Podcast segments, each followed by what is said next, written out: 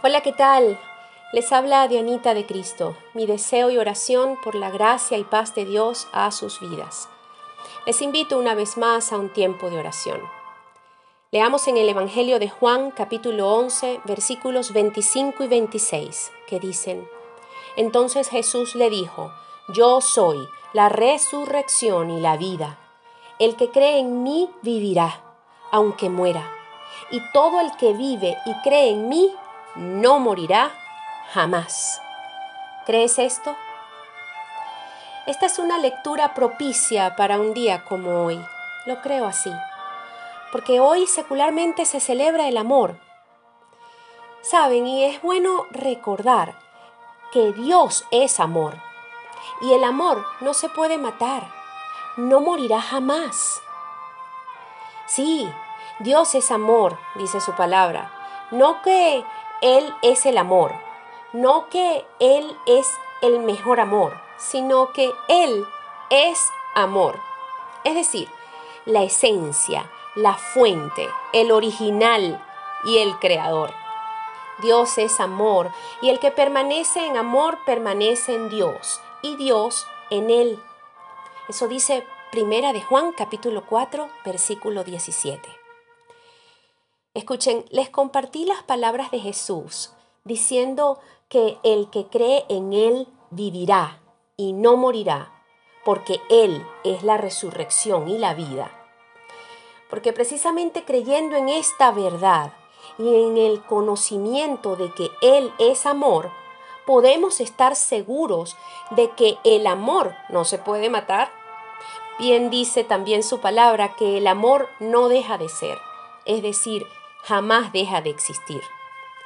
Puede que humanamente pensemos en que ciertamente el amor no siempre está presente, pero eso no significa que haya dejado de existir. El punto es que hemos dejado de permanecer en él. La invitación de hoy es a que hagamos todo lo posible para que su amor permanezca en nuestro corazón porque apagarlo o entristecerlo es, sin lugar a dudas, una muy mala decisión. Hay que celebrarlo y llevarlo en nuestras palabras y acciones hoy y siempre, en lo posible y en lo que no nos parezca posible o nos parezca imposible. Apelemos a sus piedades y misericordias con nosotros, con ese amor que Él nos ha dado a nosotros hagamos lo propio.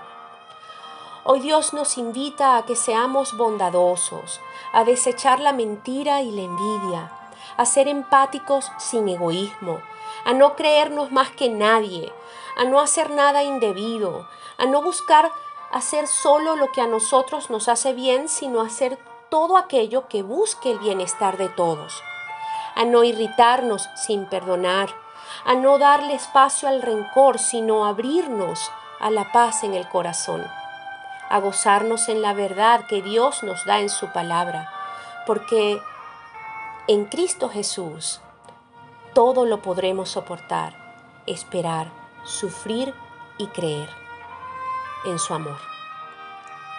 Oremos.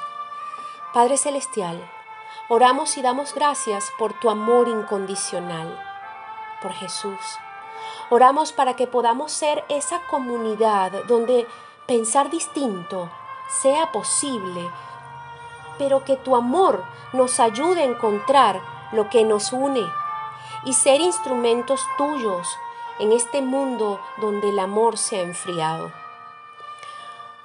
Padre, Padre amado, te damos gracias por la gracia que has puesto en cada uno de nosotros. Enséñanos y ayúdanos a usarla en favor de que tu amor reine en cada corazón. Oramos por aquellos que han sido lastimados y llevan heridas en el corazón y, por tanto, han resuelto tal vez no amar o no amar igual a como lo hicieron alguna vez, si es que alguna vez se han sentido amados.